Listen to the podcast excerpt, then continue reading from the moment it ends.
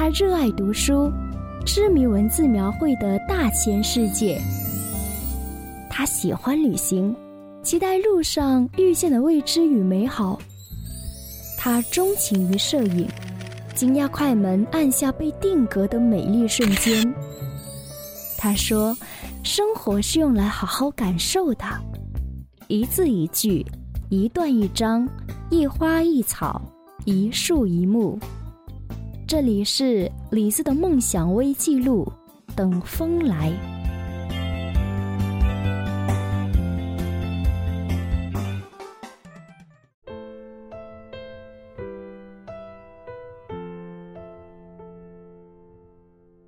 今天这封信是六月四日李子收到的，应该算是最早的一封信了。而且这封信的听友呢没有署名，那我只能从你邮箱昵称来称呼你了。那我就把你叫做 Y Y C 好了。那么 Y Y C 这封信呢写的特别有意思，有意思的地方就在于呢，它是以第三人称，以讲故事的形式来写了这样的一封信。而且呢，只是截取了生活当中非常小的一个片段，但是呢，这小小的片段就能够反映出父亲对他的爱，所以呢，我觉得这是一个非常好的故事。那么接下来，我们一起来聆听关于 Y Y C 和父亲之间的感人故事。这封信的名字呢，叫做《寒风中也有温暖》。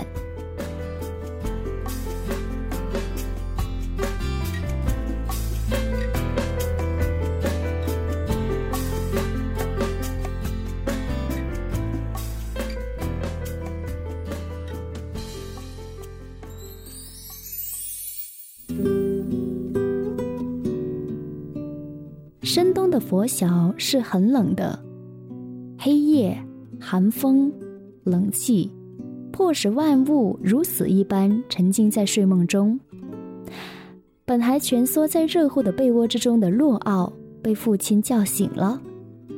今天周一，像往常一样，他要被父亲送到那所寄宿学校去开始一周的学业。洛奥极不情愿地从床上辗转起来，边穿衣服，嘴边还边嘟哝着一些只有他自己听得懂的东西。不过，从他脸上不满的表情猜测，大概是在抱怨昨晚凌晨被父亲工作回家开门的声音过大，把自己吵醒，或者是今天天气太冷之类的话题。洗漱穿衣完毕之后呢，洛奥出门了。像往常一样，父亲早已在门外那辆破旧的小摩托车旁等候他。见他出来，简短的说了句：“今天天气很冷，回去多加点衣服。”洛奥以自己年轻、不怕冷等坚定的拒绝了。就这样，父子二人上了摩托车，朝着学校的方向驶去。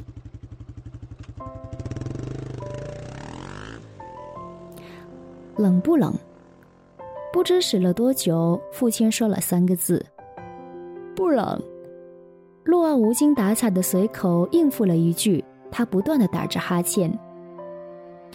一路上显得格外沉寂，道路两旁散落的房屋，可能是因为其主人对寒冷的畏惧，没有丝毫光亮与生气，没有行人，没有话语，就连与二人擦肩呼驰而过的车辆也少得可怜。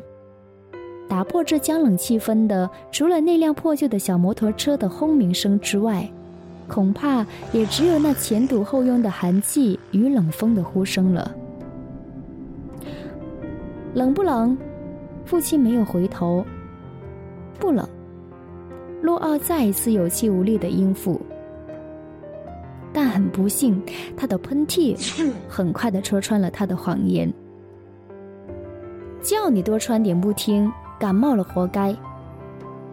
父亲提高了分贝，但依然在专注地看着前方，没有回头。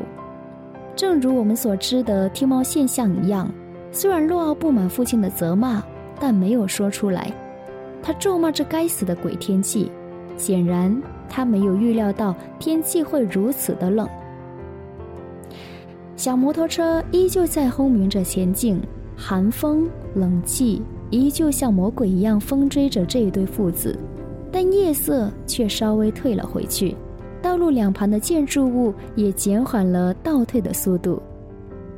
但洛奥可能真的是穿得过少，他又打了个喷嚏，甚至情不自禁地打了个寒战。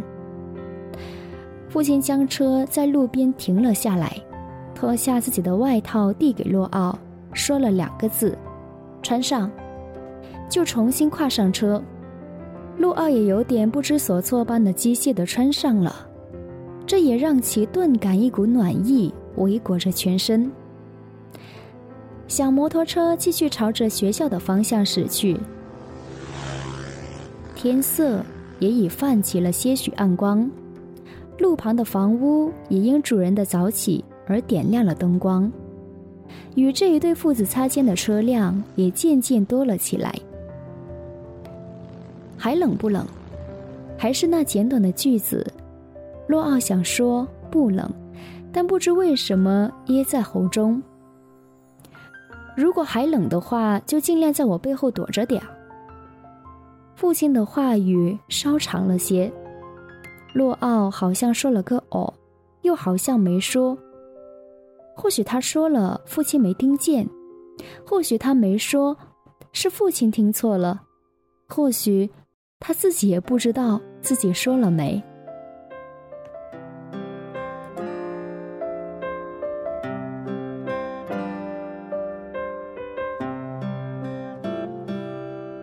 忘不了深夜为我亮的最后一盏灯，那时刻照耀我专属的心，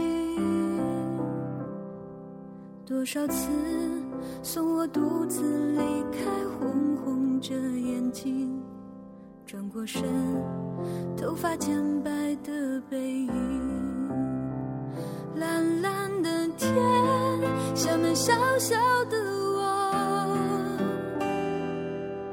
用心大声的唱你最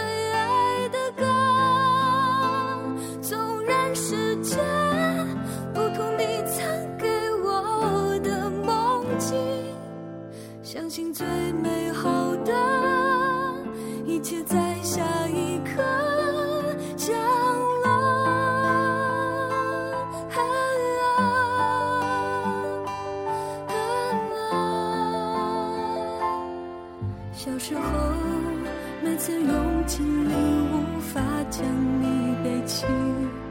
这一次，我想我一定可以。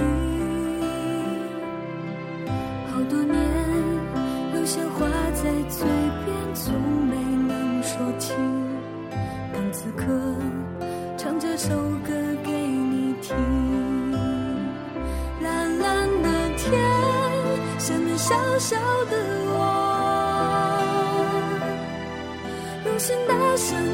唱你最爱的歌纵然世界不同你曾给我的梦境只要有你陪着哪怕再多苦难你的笑声是我生命的书签。标注了你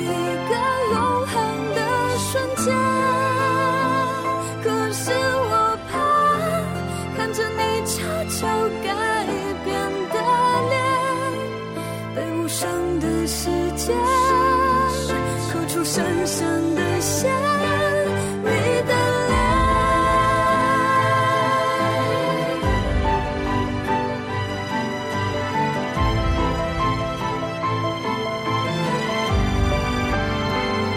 蓝蓝的天上面小小的我用心大声的唱你最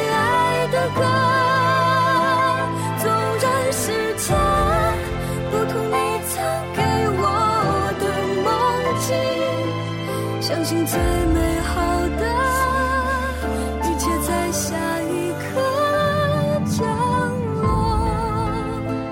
纵然世界不同，你曾给我的梦境，相信最美好的一切在下一刻降落。